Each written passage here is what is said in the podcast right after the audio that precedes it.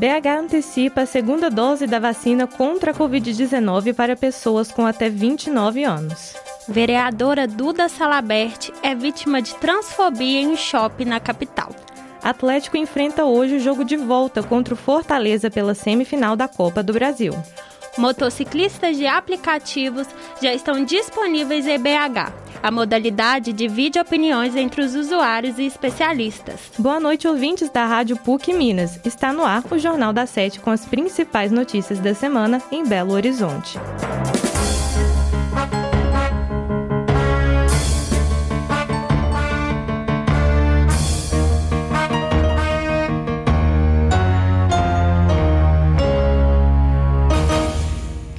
Prefeitura de Belo Horizonte divulgou na última segunda um novo calendário de vacinação contra a Covid-19. A repórter Isis Gabriela traz os detalhes e as novas datas apresentadas pela Prefeitura da cidade. Boa noite, Isis.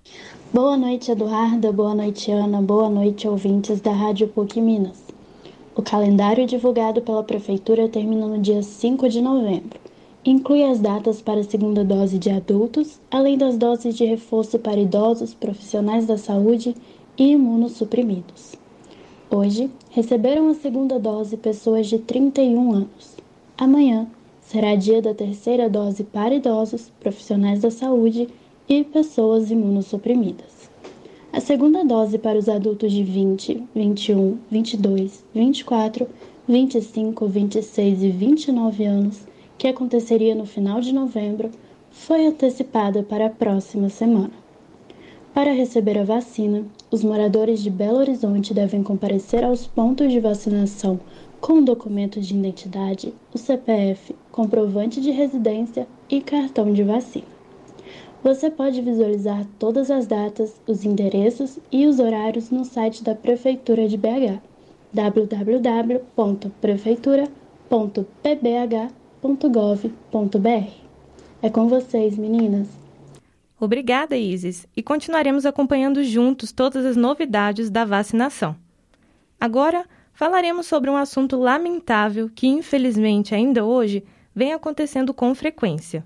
Nesta semana, a vereadora Duda Salabert foi vítima de mais um caso de transfobia, dessa vez dentro de um shopping da capital. Ouviremos agora a repórter Fernanda Rodrigues, que vai nos contar todos os detalhes dessa situação. Na última segunda-feira, dia 25 de outubro, a vereadora Duda Salaber, do PDT, declarou em suas redes sociais ter sofrido um episódio de transfobia em um salão de beleza no Shopping Cidade, região central de Belo Horizonte. A parlamentar disse que, ao tentar fazer as sobrancelhas no local, foi informada por uma atendente que o salão só atendia o público feminino e que não a atenderia, pois ela seria um homem. Duda, que é uma mulher transexual, ainda tentou argumentar sem sucesso. Olha a situação. Eu vim aqui a um salão do Shopping Cidade e pedi para fazer a sobrancelha. Aí a atendente disse que só atende público feminino. Falei, então a minha sobrancelha é para o público feminino. Ela disse, não, a gente não atende homem. Falei, sou uma pessoa transexual. Aí ela disse, não, a gente não vai te atender. Em entrevista à Folha de São Paulo, a vereadora disse, aspas, eu me senti humilhada porque o que estava sendo negado ali não era fazer a minha sobrancelha, era a minha identidade, a minha dignidade, fecha aspas. Duda destacou ainda a importância de situações como essa ganharem repercussão para que o tema da violência contra pessoas transexuais e travestis tenham cada vez mais visibilidade. A vereadora afirmou também que assim que saiu do salão fez uma reclamação junto ao atendimento ao cliente do shopping.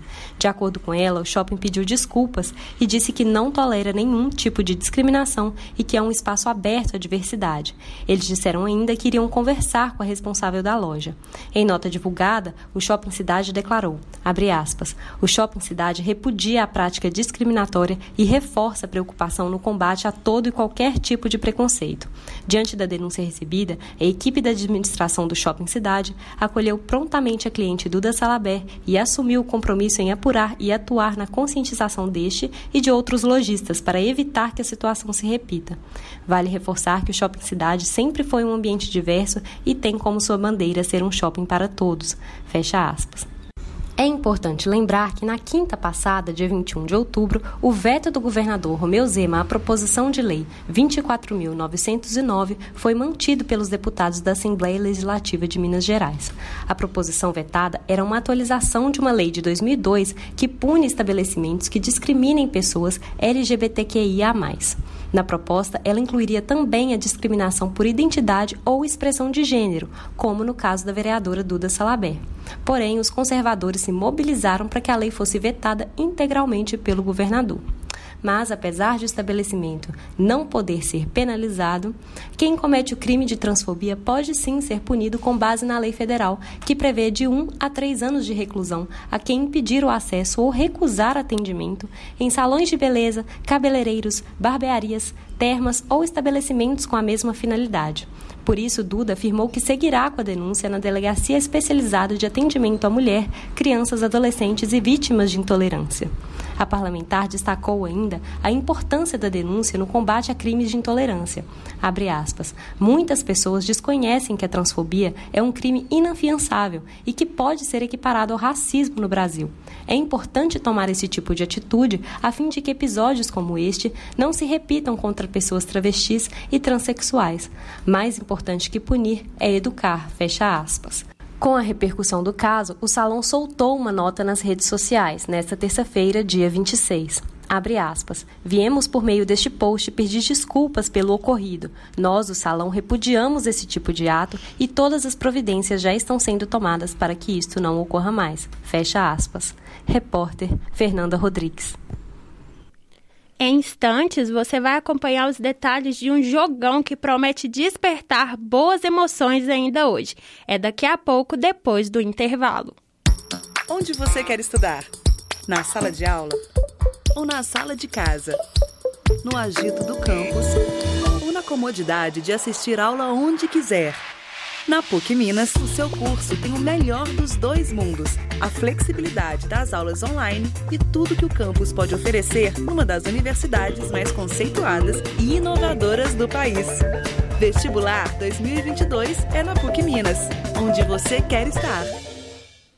Agora falando sobre o futebol na capital mineira, o Atlético encara o Fortaleza nessa quarta-feira no jogo de volta da Copa do Brasil. E o repórter Gabriel Souza Conta para nós como estão os preparativos da equipe alvinegra para o jogo de logo mais. Boa noite, Gabriel. Boa noite, Ana, Eduarda e ouvintes. O Atlético entra em campo hoje contra o Fortaleza às 21h30 na Arena Castelão, com ampla vantagem após a vitória por 4 a 0 no Mineirão. O Galo está muito próximo da classificação para a final da Copa do Brasil. O time vem de vitória de virada sobre o Cuiabá, ampliando a folga na liderança do Campeonato Brasileiro. Por isso, o clube vem motivado para o jogo de logo mais. O provável time que vem a campo contra o Fortaleza é Everson no gol, Arana, Hever, Júnior Alonso complementando na lateral direita Guga. No meio de campo, Zaratio, Jair, Alan, Nacho. E no ataque, Keno e Hulk. Já o Cruzeiro teve baixa de três jogadores na retomada de treinamentos na Toca da Raposa, Gabriel. A situação do time azul celeste é cada vez mais complicada, ainda mais depois da paralisação dos jogadores. Sim, Ana. A equipe passou por paralisação dos jogadores na semana passada por conta de salários atrasados. Posteriormente ao ocorrido, o clube agora tenta, de vez, uma reação para fugir da zona da degola. Isso depois de perder para Havaí na última sexta-feira. Os jogadores do time azul celeste tiveram folga no fim de semana. Os treinamentos foram retomados na segunda-feira, onde o técnico Vanderlei Luxemburgo teve baixas de Matheus Pereira por lesão no cotovelo, Marco Antônio, que deixou a última partida com dores no tornozelo, e Claudinho, que foi diagnosticado com Covid-19.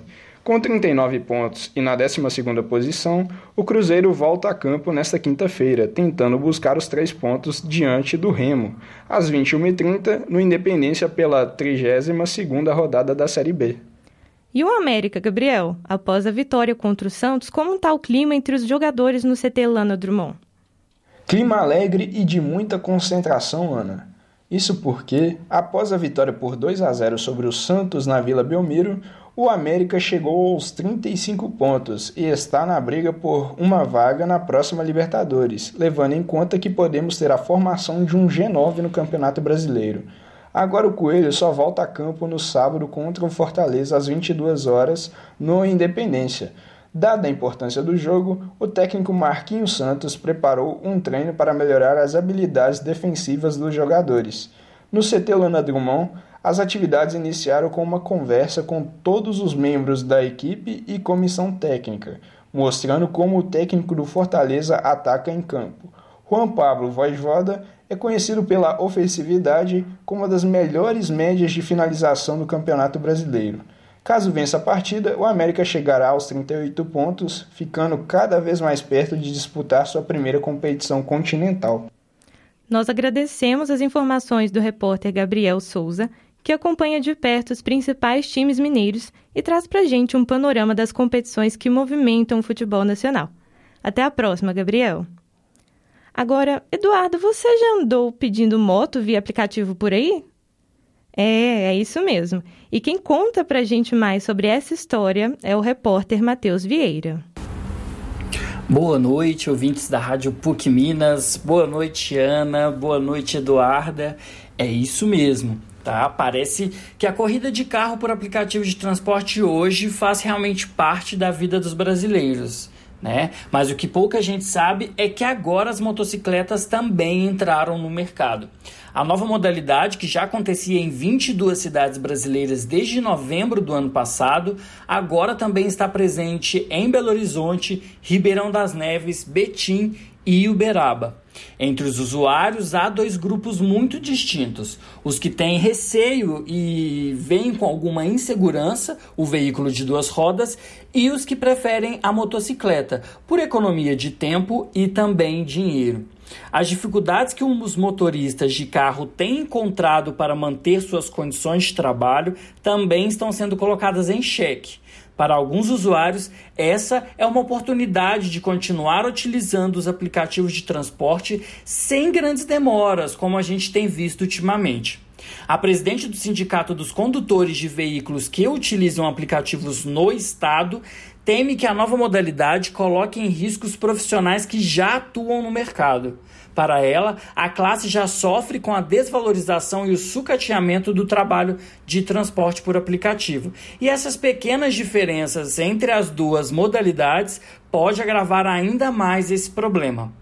As questões de segurança e legalidade do serviço ainda estão sendo discutidas entre os órgãos responsáveis pelo trânsito. Parece que mais uma vez o sistema de transporte por aplicativo vem para causar discussões, mudanças e jogar um novo olhar sobre o transporte coletivo individual e a sua relação com as cidades. E vocês aí no estúdio, meninas, topariam uma viagem de moto por aplicativo? É com vocês. A ideia é boa, Matheus, mas é fundamental pensar na segurança dos profissionais e dos passageiros, não é mesmo? Quando tudo estiver bem estabelecido e seguro, eu com certeza vou, vou testar essa nova modalidade. E você, Ana? É isso aí, Eduarda. A segurança e os direitos dos profissionais vêm em primeiro lugar. Aí sim, a gente pode pensar nos lados bons e aproveitar muito esse serviço. Boa, Ana. Queridos ouvintes, é sempre muito bom estar aqui informando vocês, mas infelizmente o nosso Jornal das Sete vai ficando por aqui. Agradecemos pela companhia de todos e nos despedimos com até logo. Tenham uma ótima noite. Apresentação: Ana Luísa Pereira e Eduarda Porto. Produção: Fernanda Rodrigues, Gabriel Souza, Isis Gabriela e Matheus Lucas. Trabalhos técnicos: Alexandre Morato. Coordenação: Getúlio Nuremberg. Muito obrigada pela sua audiência e até a próxima.